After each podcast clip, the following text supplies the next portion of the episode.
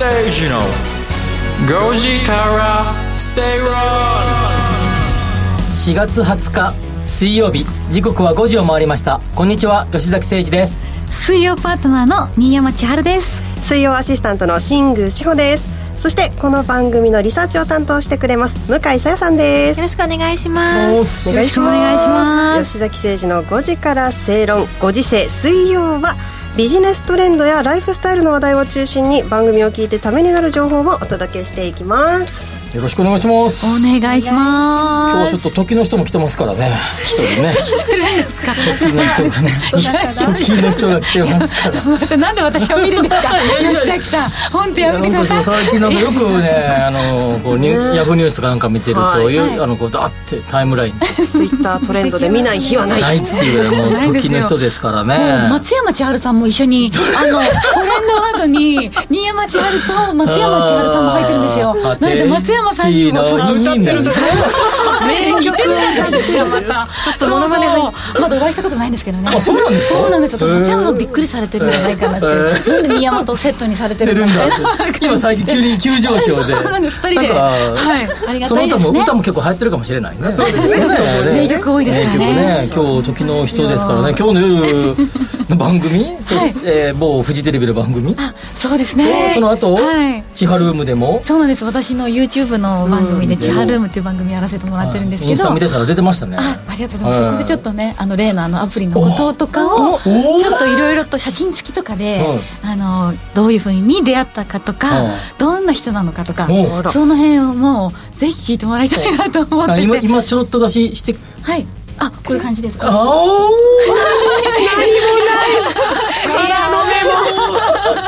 内緒ですよ。あ内緒それとも10時から配信するので千葉ルームぜひ YouTube 皆さんは見ていただけたらの番組を聞いた後はスポーツジムに行って、はい。お酒を飲みながら、うん。飯を食べながら、はい。ご飯を食べながら、千春も見ると、あー見ていただきたいですね。こ今夜のこの後の時間の過ごし方が決まりました、決まりました。決まりました。それでいきましょう。願いしますお願いします。ね、水曜ご時世メンバー的にもなんか、はい。どこまでこうお話をこう聞いてもいいのかなって吉崎さんずっとこの2週間あ先週とかはね表情ね。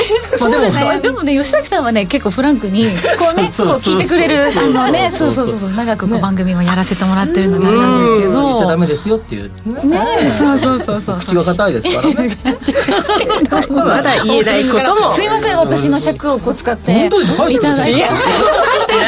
じゃあ、またオープニングから始め始めて。4月じゃいやもう一回あの宇宙船みたいな。そうですね、って始まります。よオープニングからやりますか？本当吉崎誠一のから。始まりますから。髪型変わりましたあ、わかります。ね。あ、そうなんですよ。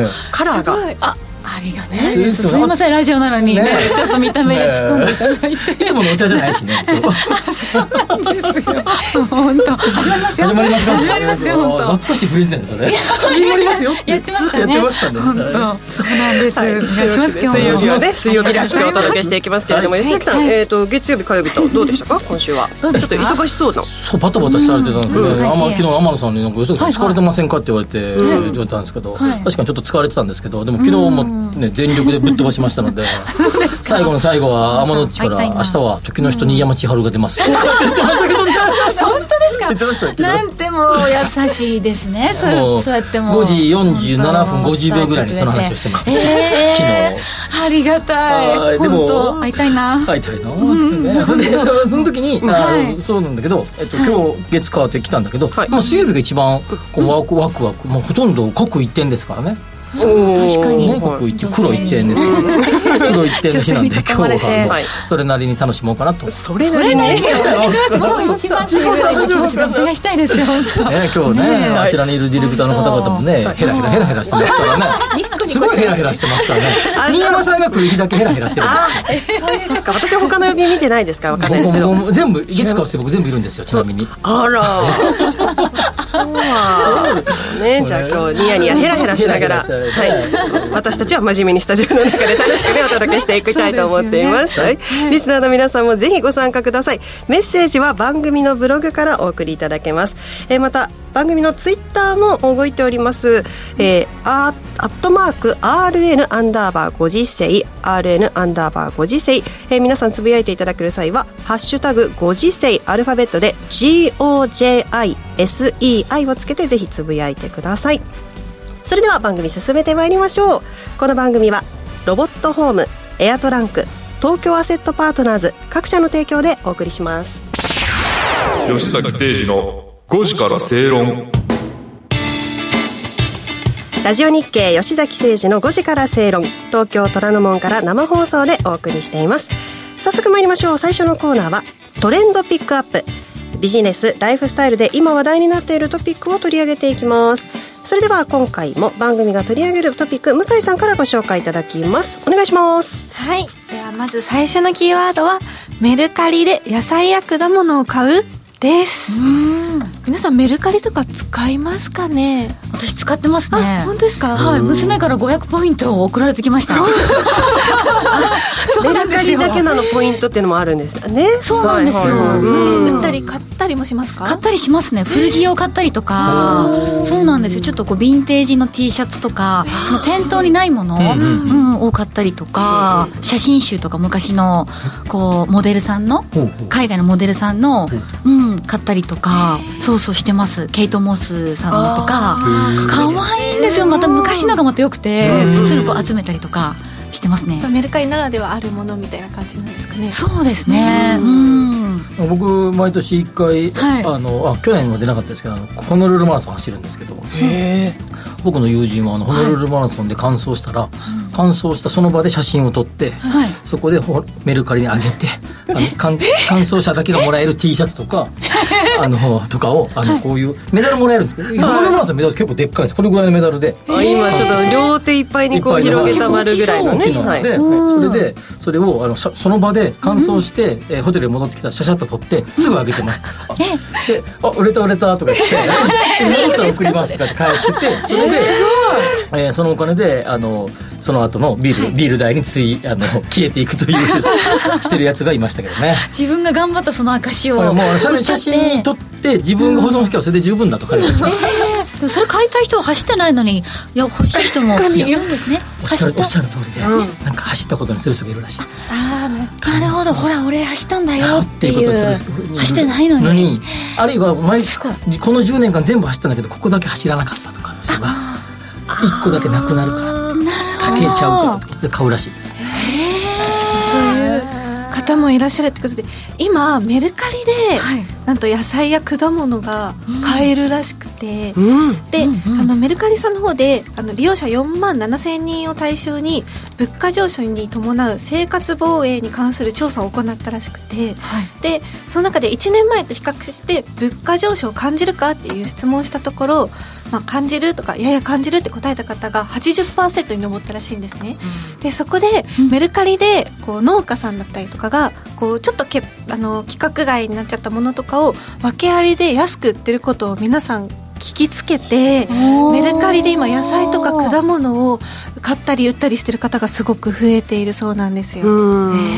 改めてメルカリというのはね無料で使えるフリマアプリで、うん、新山さんもおっしゃったように自分がこうい。らなくなった、はい、着なくなったお洋服だったりとか逆にそういったものの出品を買ったり売ったりできるということなんですけれども、まあなので私もそうです古着を買ったりとか、あとなんかお化粧品だったりとか、バッグとかっていうイメージあったんですけど、野菜ねこれ野菜は個人の方が出すんですか？結構個人の方とかがこう栽培栽培作ったりして、うん、であんまり量を作ってないとこう農協とかにも出さなかったりするので、そういった方がこう手数料の少ないメルカリで出すっていうのが今結構増えているみたいで。そっかなんか JA さんとかこう道の駅とかって登録料だったりとか、ね、そういうのもかかってまたいろいろ引かれちゃうこと考えたら、メルカリって手数料とか確かあの商品に対しての、えーと、10%だったかな？それを引かれるぐらいで、うん、そんなにこうかかんないんですよね。登録料とかも一切かかんないんで、そっちの方がまたいいのかもしれないですね、しかも家まで届きますしね。あそうですね。買いに行かなくても、はい、ネットスーパーと同じような感じで使えるかなっていうでもあのメルカリってあの C2C ビジネスですよね、C2C、はい、あの B2C でもなく B2B の C2C のビジネスで、まあ、この C2C ビジネスがどこまで広がっていくのかっていうのはなかなかこうまだまだ見えきれないところがあるんですけど、まあ、B2B はビジネス企業対企業の取引。B2C は企業が例えばまあこういうジュースを買うとかコーヒーを買うとかっていうのは B2C のビジネスですよね、で今回個人が個人に販売するので、まあ、C2C ビジネスってことなんでしょうけど、まあ、これね多分いろんなものに、まあ、こ今回のこの野菜とか果物に拡大。これでもどこまで拡大するんだろうってそう考えていくと C2C ビジネスの市場規模っていくらぐらいあるんだろうっていうのはねなんかつかみにくいところがあるかもしれないですね。まあ、それから今回のニュースのポイントでいうと一つはお値段ですかね。やっぱりお値段規格外だったりとかするので、こう訳あり商品みたいな形ですごいお安くなってますね。なんかやっぱりこうネットスーパーとか私結構利用するんですけど、ちょっとこう普段スーパーで買うよりかは割高な感じがするかなっていう価格帯でもあったりするんですよね。そういう意味では値段を抑えられるっていうのをあ嬉しいなって思いますけどね、うん。ただこれ確かにね。毎同じものがあるわけじゃないんでしょうね。だから今日トマト買いたいなと思ったらトマトが買えるわけじゃないんだよね。だ出品されてなかったら。そうですね。出品されてなかったらない。ないですよね、はい。でもこう旬のものを安く買えるのいいですね。ですね、うんねフルーツとかもね、今桃食べたいとかわかんないですけどそういう、ね、時期とかにあったらそれが安く買えていいですよね。買えて、うん。ねちょっと傷があってもね、うん。しかもネットスパってやっぱりちょっと手数料ついて高くなったりして、配送料だったりね、はい、そうです、そうです、んんかかっちゃうけどメルカリだったらやっぱり安く買える。ネットス他のネットスーパーに比べて安く仕入れられるからやっぱそういう EC コマースみたいなところで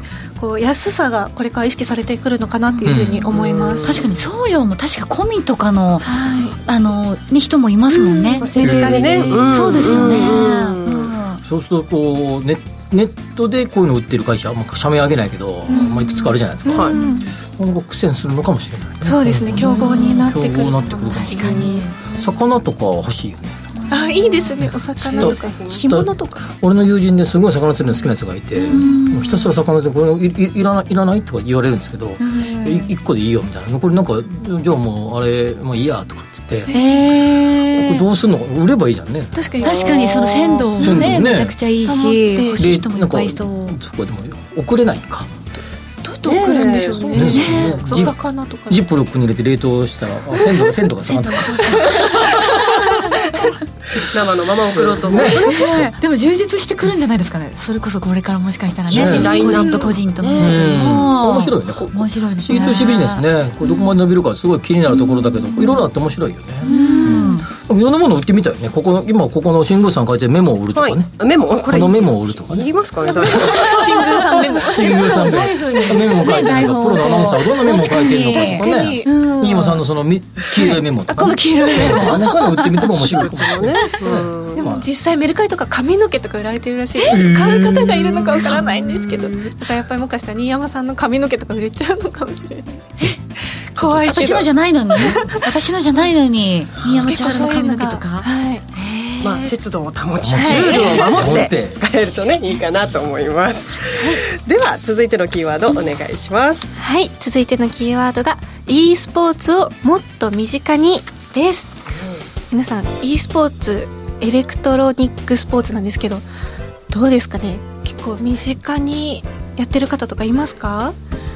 あんまり私はゲームをやんないんですよね。僕もゲームをやんないんだよねちっちゃい頃ね、今日みんな小声になって下を向いているっていう感じあるんですけど、まあ私もゲームはあんまりやらない。でもね、ポイントがあるんですよね、はい、なんでこれ。を選んだかっていうとすっごく面白くて、ほうで今年の4月にあの高,、えっと、高校の卒業資格が取れる e スポーツ高等学院っていう、と、e スポーツをこうやればやるほどそれで単位が取れるっていう日本初の e スポーツ専門高校が開校したそうなんですよ。うん。英語とかしなくていいんだここ。そうなんです。ここはもうゲームだけをしてだけなのかちょっとあれなんですけど。まあいろいろとあるかもしれないですけどね。まあ e スポーツがメインの学校ができたらしくて、うん。はいでやっぱり教育多様化ってところがすごい注目されるかなっていうふうに思うんですけど今まで自分たちが英語国語数学とかも苦手ながらも勉強してたのが e スポーツ得意な方だったらここに入れば単位が取れる卒業ができるっていう。しかも e スポーツの腕が上がる。そうプロも目指しちゃうかもしれないっていうね。e スポーツの腕ってどういうことなんですか？なんかすごく早く連打ができるとかなんですか？連打の練習とかから始まるんですかね。ですかね。連打連打20本とか言って。トレーニング。2分間連打とかってやるんです。それ指の動きじゃないですか。すごい指が太くなって太くなっちゃったみたにな。っちゃった研修になっちゃったみたいな。メルカリで買わなきゃ。研修のバンドルで買わなきゃここにつながるんですね。まあ、とはいえね e スポーツというと、まあ、オリンピックがこう開催されるたびにこう競技に採用されるん。じゃないかなみたいなところまで話題になるね。これなんか確かに聞きますね。ある人がなんかあの e スポーツのこうそういう団体に出資しませんかって昔言われたことはそういえばありましたね。すごい市場規模がでっかくなるので今今こういうのに、えー投資をしておくとすごく大きく跳ねるかもしれませんよみたいなこと言われたことがありますがその時も僕はあのゲームちょっとそんな得意じゃないので そのことが素晴らしいかどうか分かりかねるので、えー辞退しますと言いましたけども。えーそれ何年ぐらい前の話それねえっ、とね2019か18かな。でも4年ぐらい前。うんうん。10コロナのちょっと前だったな、うん。へそんなこともありましたねまあ、あの今ご紹介しているこの通信制高校サポート校 e スポーツ高等学院なんですけれども日本初の e スポーツ専門高校、まあ、e スポーツの他にもまあいろんなことを学びながらん。単位を取って高校卒業資格が取れるということで英語もちゃんと勉強英語も勉強しなきゃダメなんだまあ、いね、ろんなね科目はある中でというところまあ、画面に英語出てくるからね多分ね。コンティニューとか出てくるね。そうですよね。そこでも学べる。そこで英語が学べるかもしれないですね、うん、英会話も学べるかもしれないまあ、高校っていうとどうなんですかね。普通科みたいな。こうがあっていろんなこうものをこう幅広く学ぶというところからこういった特化したものをうん。学ぶっていうこともこう幅広くうなっているのかなと思いますけれども、まあ高校なんで義務教育の外義務教育外だから、まあ、はい。専門性を持ってそのことに深めていくっていうのはまあありだよね、そうですうん。スポーツ学校ってことですよね。ねうん。え新山さんも、はいちょっともう次行こうっていう顔してますけ違うんですよ違うんです。よ一回確認をね。しようと思ってこっちに置いただけじゃない。ですかこっちも大事だからね。大事だねそうそうそうそうね少し時間がありそうなので次行きましょうか。次行きますかはい次行きますか。そんなことないです。かどいやいや。いやいやいやいや。そうだ本当 はい、えー、今日はですね、e まあ、あるんですけれども、はい、あの、うん。情報ももちろんあります。あの、e スポーツ市場が今広がっていると。そうですねそうそうそうなんか私もテレビで見ましたよ、うん。あ本当ですか、はい。NHK かなんかがやってたね。やってました？やってたやってた。私もニュース番組かなんかでね見ましたよ。その e スポーツの施設が誕生するまさに。あ東京ドームかどっかですよね。そうですよね。そうだよね。そうまさにそうそうそう。はい、東京タワー内に日本最大規模の東京タワーじゃない。東京タワー。東京タワー内に、うん。と e e スポーツをテーマにしたアミューズメント施設、レッド東京タワーっていうのが今日オープンだそうです、はい。今日ですか。そうだじゃあ今日この後はレッド東京タワーに行ってまあ新山さんの YouTube を見るっていう流れの方がいいですかね。10時ね。10 10時ね。この後のスケジュールできましたね。これなんかあのあれですよね。なんかチケットかなんかを顔認証かなんかするとかなんか新しいシステムを導入するとか言ってた気がするな。そういえばそんな気がする。そうですか新しいよねいろいろなはいいろいろできて、えー。より全世界全体で1.1兆円？はい、2020年世界全体でおよそ1.1兆円に達していて日本では68億円68億円と。うん。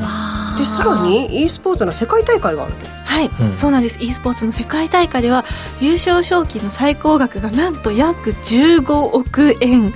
もうわからないような額なんですけど、はうん。い、で日本では今1億円を超える。でもそれでもすっごく大きいと思うんです。けど、1億円とかすごいね。はい、大会があるそうです。東京でマンション買えますか？1億円。でえ買いますね。全然買います。15億だったらどのくらい10買えます？かは10億も買いますね。うわ e で1位になって私たちも。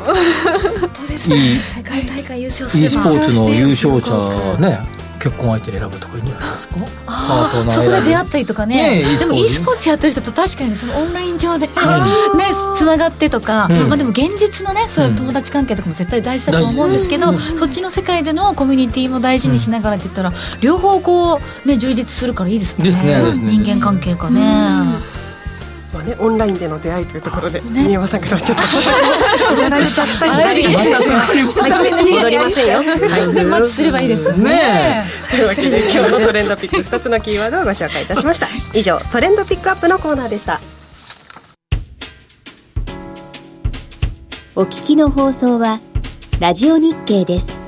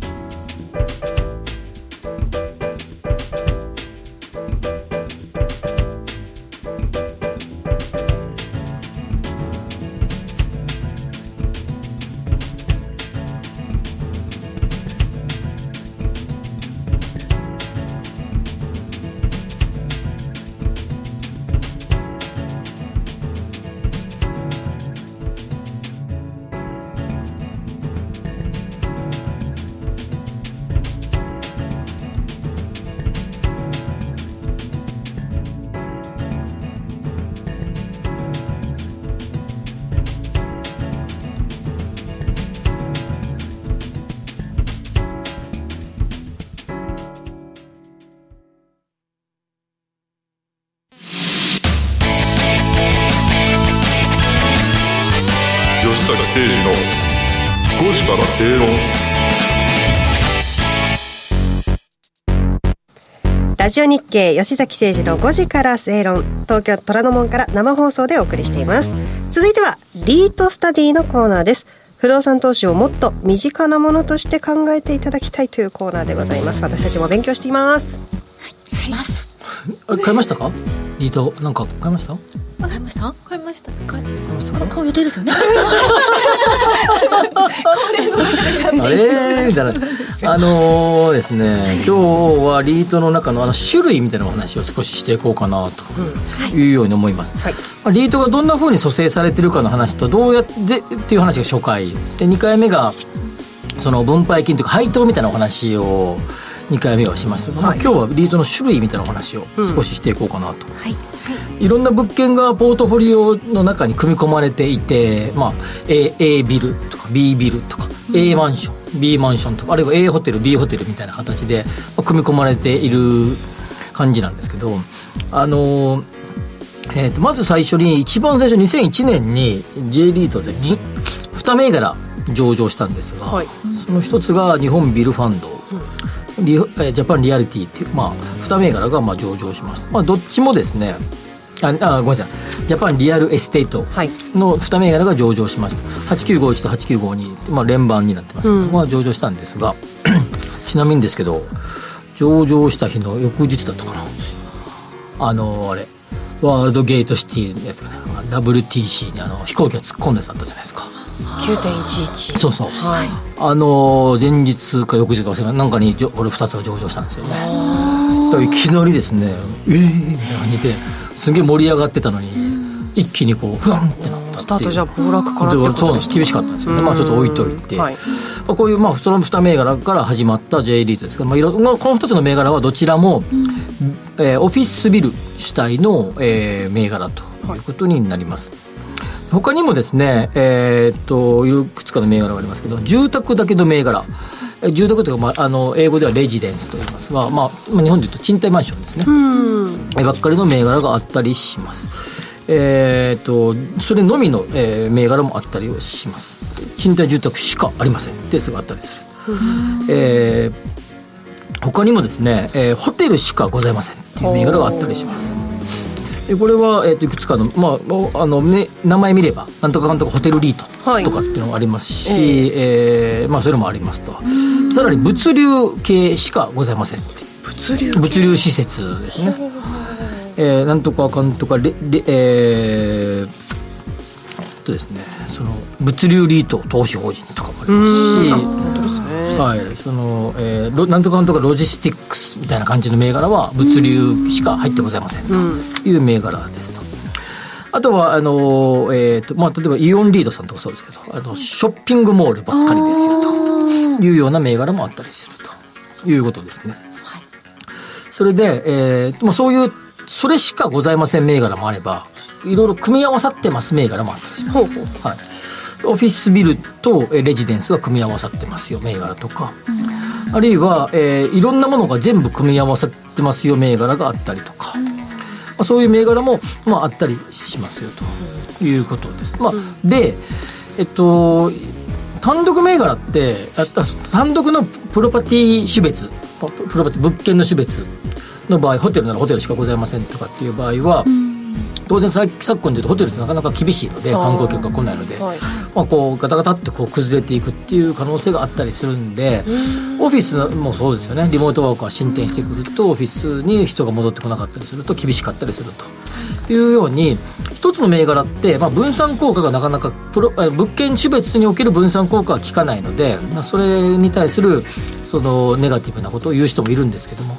でも一方で、えーさ先ほど挙げた2つの銘柄なんかそうですけどもうすんごいどでかいビルが入ってたりとかするのでまあさすがにこういうどでかいビルは安心だろうということで、はい。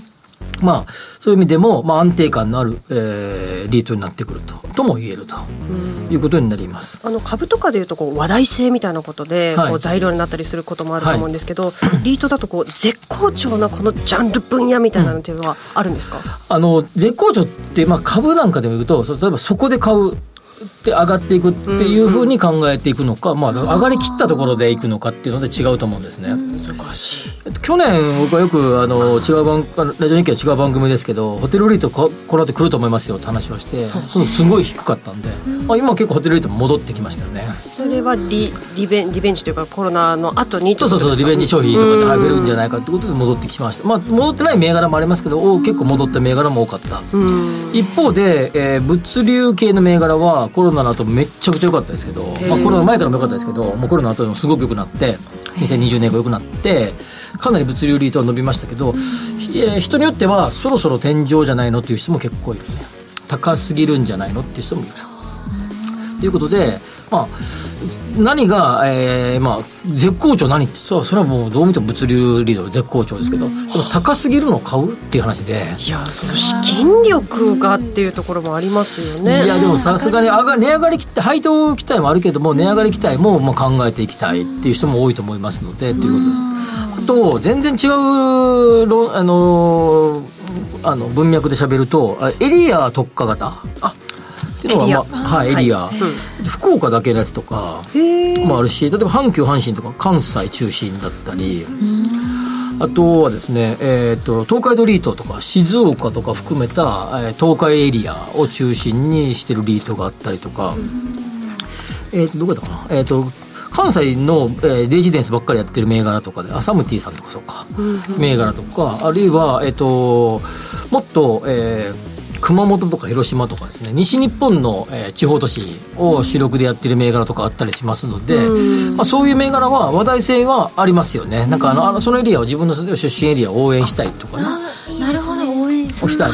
ただ一方でえーまあ、ちょっとこれは言い方語弊があるかもしれませんがそのエリアで例えば大きな地震が来たとかになるとねなかなか厳しい、まあ、有事の時とか。有事の時とかはやっぱり厳しいことになりますので、まあ、そういう一長一短はあるんじゃないかなというように思います、今日このあのリートの銘柄一覧を私たちこう、ね、見てちょっといる,、んですけれども、はい、先ほどもその自分の例えば出身地でこうシンパシーを感じたところとかあとこう一覧を見てるとなんとなくこう聞いたこと見たことあるっていうキーワードも中にあったりしますよね。確かにそうですね、うんなんかそういったところから始めるっていうのもありはありですか、これあのとですね、えっと、リートの名前を、うん、えー、っとそのスポンサー企業って呼びますけどスポンサー企業の名前を付けているパターンと、あ例えばあのまあ社名はあれですけど、まあ、大和ハウスリートとか積水ハウスリートとかあるじゃないですか、はい、オリックス不動産リートとか、はい、東証法人とかね、こういうふうに、あの、スポンサー、まあ、そこの会社がバックアップしてるのを前面に出してるパターンもあれば、うん、日本ビルファンドさんってありますけど、あ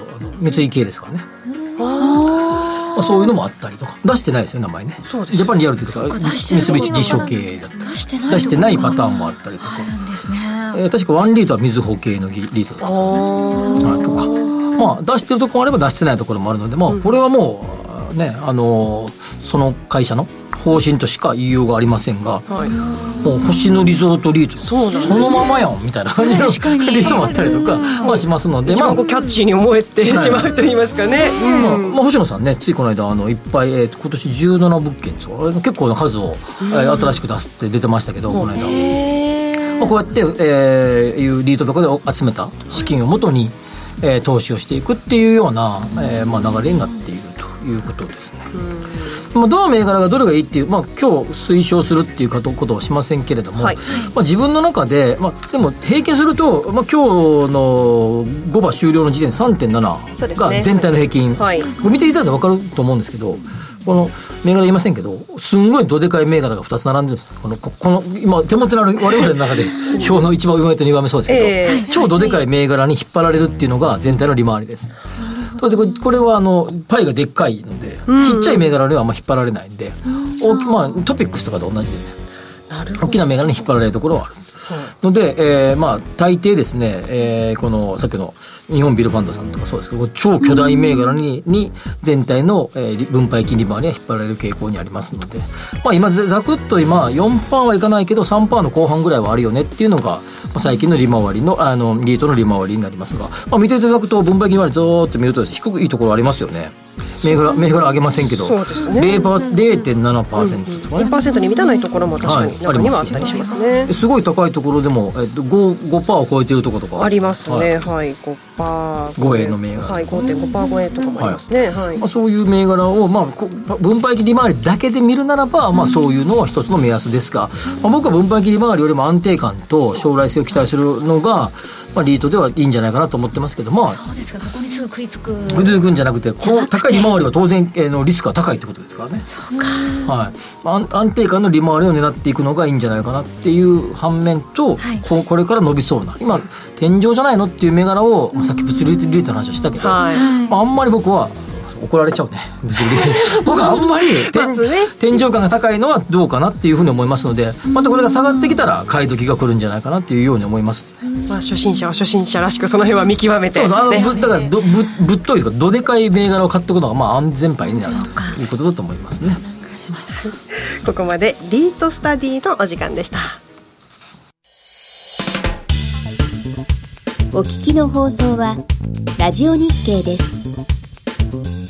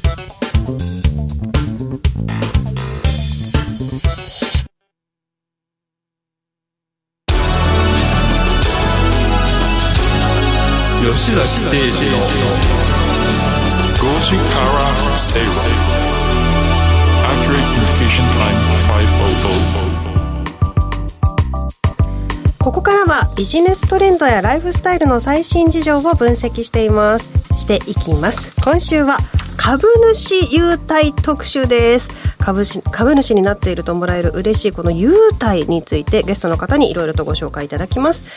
優待弁護士沢井康夫さんにお電話がつながっています。沢井さん。はい。こんにちは。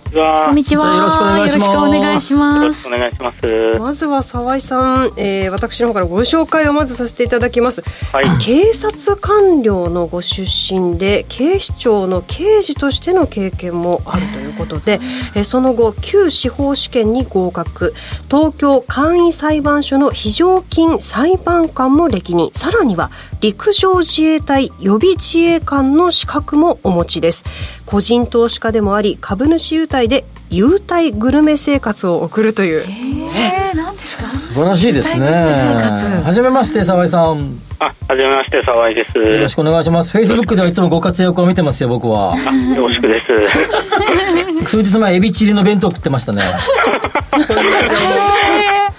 えー、それは優待グルメ生活の中の一つですか？優待グルメ生活のお話も時々フェイスブックで見かけますね今日は。これ食べましたよみたいなこと書かれてる時もありますが。はい。ええまあでも株好きの優待いやか株好き、えっと、優待の、えー好きな弁護士の方ということで、今日ご登壇あご登場いただきますけれども、新山さん、株主優待って分かります？あんま詳しく分かんないんですけどその株を持ってるとなんかその株主にこうプレゼントというか、ん。ね、そういうこう優待、うん。ねできあのしてもらえるものがあるっていう特典みたいな感じのイメージで大丈夫ですか？ですかね。大丈夫ちょっと聞いてみましょうか。そうですね。あの優待弁護士のあ先生に。そうですね。沢井さんよろしくお願いします。野山千春です。ははい、よろしくお願いします。い、はい。お願いします、はい。株主優待の一番の魅力って何ですかね、そうですね。普通株式投資だと、まあ、株を持っていることによって、まあ、配当がもらえるんですけれども、うん。で株主、まあ、優待の場合はその配当に加えてさらに例えばあの飲食券だったりとか、はい。その会社の商品だったりとか、うん。あとはまあ全然関係ないグルメとかスイーツとかそういった優待品を、まあ、あの配当とは別にプラスアルファでもらえることができるという制度、うん。えちなみにそれってどの株を持ってても、はい。こう株主優待っていうのはあのあるんですか？あえー、と全ての株式にその株主優待がついているわけではなくで大体その上場企業の割合でいうと、はい、3割から4割ぐらいの会社で優待をつけてますのであのはいそうか優待のついている株を買わないといけない。なるほど。そうなんですね、はい、えちなみにその優待ってこうもらえる月とかも決まってたりするんですか、はい、そうですね。あの普通は年1回あの優待の権利の月が決まってまして、はい、はい、年1回とか年2回月が決まっているので、はい、その月にこの株を買って保有していなければいけないですね。まあ、優待っていうと、澤井さん、でも僕なんかも、いまあ、いろいろ株式投資しますけど、まあ、一番航空会社の優待が一番おいしいなって僕なんか思うんですけど、そうですね。まあ、仕事で飛行機乗るときによく使いますけど、まあ、あれが一番おいしいなって僕なんか思うんですけど、あと、この季節になると、あの、まあ、もうちょっとなると、家にいろいろ優待送られてくる中で、よく見かけるのが、あの、金券というか、クオカード的なやつ。図書カードとか。はいはい、なんかこう、もうちょっと考えてくれよと思うんですけど、どうなんですかね、そういうのって。そうですね、私もクオカードはとても大好きで。そうなんですね。はい、あの、何百枚も集めてます。え、何枚ですか？何百枚？何百枚。何百枚？すごいそうですか。クオカード、なんか、なんかあの、企業、まあ、もらうもんじゃクオカード結構いいんだって考えればいいんですか、そういうのは。そうですね、クオカードはやっぱりコンビニとか、うん、あとは大手の本屋さんとか、うんうんうん、あとはあの一部のファミレスとかでも使えますので、うん、はい、なので日常生活でその買い物をするときに、あのとても重宝してます。なるほど。澤井さんこのあの銘柄によって株主優待っていうのはあの、はい、優待がもらえる月っていうのはえ違うということなんですか、ね、配当に応じて配当あの決算月に応じてですよね。はい、ということはまあね、もう1年間でこうさまざまな、ね、銘柄でこう選べるって感じなんですかね。楽しめますっていうことですもんね。そうですね。ね。その銘柄の中から、まあ、優待の内容とか、はい、あとは権利の確定月に応じていろいろ自分で調べて、はい、あの好きなものを買っていくということになります。えちなみにあの沢井さんが選ぶこう、お得な株主優待の,、あのベスト3を聞きたいんですけれども、はい、教えてもらってもいいですか、はい。あまあ、あくまでも私の独断、なんと偏見で選ぶんです。お願いします。まず3位から。あの、まあ、インパクトが強いやつをいくあの3つ選んでみました、はい、で、えーと、3位がですね、えーとブロードリーフという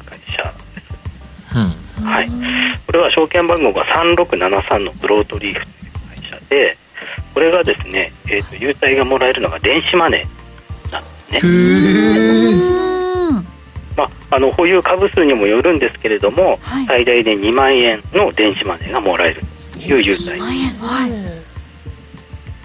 まずは第3位。3673、はい、ブロードリーフ。続いて2位いきましょうか、はい、第2位がですね、えー、756て安楽亭。はい、これあの焼肉屋さんで有名な安楽亭なんですけれども、ただ安楽亭は焼肉屋さんだけではなくてファミレスのフォルクスとか、あとはステーキのドンとかっていうお店でも使えることができるんですね。へはい、じゃあこう食事系、うん、はい、で優待品の内容が、まあ、あの食事券、うん、でその500円券をあの26枚とかあとは20%の割引券を、まあ、6枚とかもらえる。ことができるん。ですね。はい、それでちょっと細かいんですけれどもその500円券とこの20%の割引券を同時に使うことができる。というメリットどっちかだけじゃなくて、はい、両方使えるんですね、はい、なので例えばあの家族3人でフォルクスに食べに行ってで普通に会計するとまあ5000円ぐらいいっちゃうんですけれども、はい、このえー、20%割引券と、あとはその500円の食事券を使うと、あの半分以下とか3分の1ぐらいの金額に抑えることが。そうですね。はい、はい、2位は？なので、はい、この優待は私も非常に重宝しています。7562安楽亭でした、では1位聞いてみましょう、はい、気になりますね。1位はですね、えー、7185で広瀬通商というなんかえいやいやなんかあの、はい、はいはい。意外なところだったってことですね意外ですね、はい、この会社の優待はですねあの広瀬通商のオリジナルのレトルト食品の詰め合わせ。へえそうなの？1万円相当がもらえる、えー、ね、ななのでそのレトルト食品で1万円相当なんで、はい、あの結構な量があってその段ボール1箱分ぐらいであのドカーンと送られてくる。えー、すごい。すごい、ね、中でもこれは美味しかったみたいなのはありますか？そうですね。やっぱりカレーとか、はい、あとはレトルトのご飯とかが入ったりするのででカレーは結構辛口で、はい、あのまあ辛うまで美味しかったりしますこれ普段投資、株式投資をするときに、優待のその、例えば例えばさっきの電子マネーで何万円分とかみたいなものを、はい、えー、カウントして利回り計算ってさ普段からされてるんですか？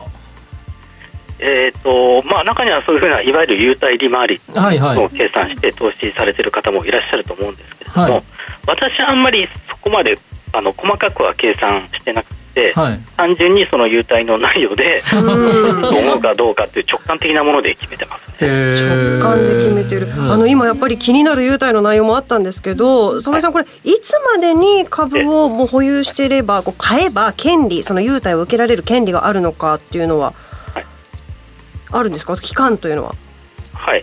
えーと、優待銘柄によって権利確定月が、まあ、決まってますので、はい、例えばその4月あ確定日とか5月確定日っていうのがあるのでそしたらその月、えー、例えば4月だったら4月の26ですかね今月、うんうんうん、その日までに株を買って、うん、あの保有していれば OK なんですよ。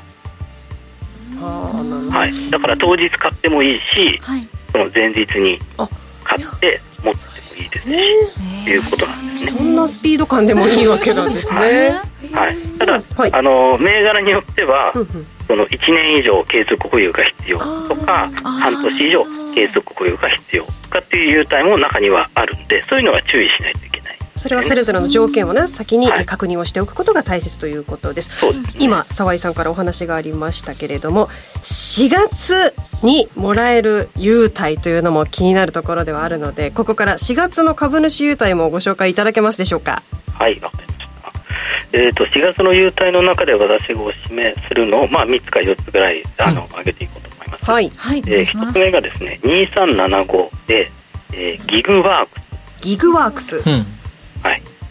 でここの優待はですね、まあ、1000円相当の子ども商品券というのがもらえます。はい、はい、それで子ども商品券なんで、まあ、普通はそのデパートとかでね、はい、おもちゃとか文具を買うときにあまあ使うものだというふうに思われるんですけれども、これだけではなくて例えばあのタクシーチケットとして使うこともできますしあとはあの肉の万世っていうお店ですねあのあそこでも、まあ、食事券として使うことができたりするんですね。じゃあこの子供用だけじゃないというところなんですね。そうなんです。うん。まずはギグワークス。遊園地で使えたりとか、どっかの入場料で使えたりとか。ていう使い方があるので、はい、意外に幅広く使える、うん、では続いてお願いいたします澤井さん2つ目の銘柄がはい2つ目が、えー、7605で富士コーポレーション、はい、でここの優待は、えー、三菱 UFJ ニコスのギフトカードがもらえます。でただ注意点があってあのこの優待はですね1年以上の継続保有が必要。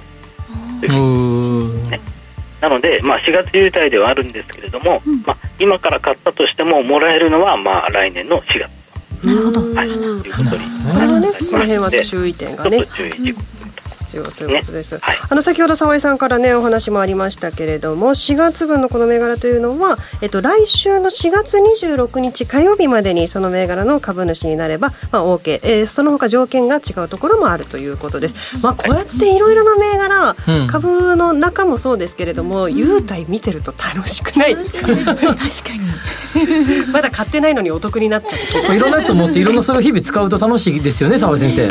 そうですねはい日常生活でやっぱり無理なく使える優待というのがあのやっぱりいいと思いますので、はい。はい、これからもちょっと私たちも検討してみたいなというふうに思います。ありがとうございます。この時間は優待弁護士の沢井康夫さんにお電話つなぎました。沢井さんどうもありがとうございました。はい、どうもありがとうございました。ありがとうございました。はい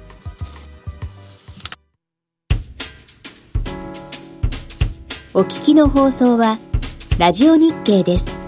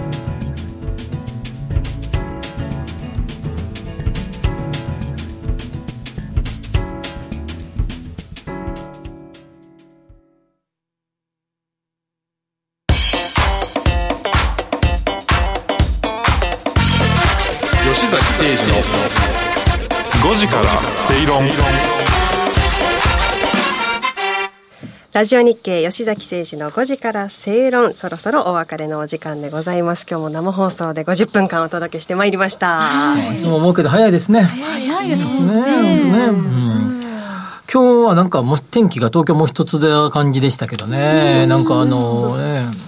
先週に比べるとちょっとこの時間暗い。暗いでね。先週その話しましたね。明るかったですよね。そうですよね。暗いがねまあだけどあのこ、まあ、4月に入ってきて多少気温も上がったり下がったりとかしてねなんか体調崩してる人も多いようですけども、ちょっとね最近周り見ててもねちょっとコロナが流行ってるなってふ再び増えてきたなって感じはしますね。そうですか。はい。初めてあの会社のあの社員の一人のこうご家族が、はい。結構身近で結構出てまあまあでしたね。身近な感じを受けましたね。またね引き続き感染対策ね、ちょっとまたさらにこうまあ皆さんやってらっしゃることだと思いますけれども、意識を高めてね過ごしていきたいですね。はい。というわけでこの番組はロボットホームエアトランク東京アセットパートナーズ各社の提供でお送りしました。なお実際に投資をされる際の判断はご自身でしていただきますようお願いいたします。新山さん。はいいかがでしたか？今日はちょっと株主優待っていうキーワードも出ましたけどね。ねえ、うん、ちょっと私もあの優待グルメ生活、うん、ちょっといいなって思いましたね、うん、えー、ちょっと裏から話が飛んできたんですけども新山さんはもう10時からのことで頭がいっぱいそん。なことないんですよ。しっかりこの50分全力集中してそうですよビートも勉強していっぱい書き込みましたよ、ね、赤線いっぱい引きましたから。線引いてるだけです引いてるだけです。時間ありますよ。いいですよ。番線は大丈夫ですか？もう皆さんも10時からお願いします YouTube 千春お願いします。これが言いたかったって。違います違います。もうね、まあ、じゃあそれでこぼれてしまった話は来週来週そう来週こぼれ話しよう。そのコーナーしましょう。あの時言い切れなかったあのコーナー聞いていただきたいですね。本当に。というわけでここまでのお相手は吉崎誠二と新山千春と向井沙耶と新宮志保でした。来週も夕方5時でラジオ日経でお会いいたしましょう。はい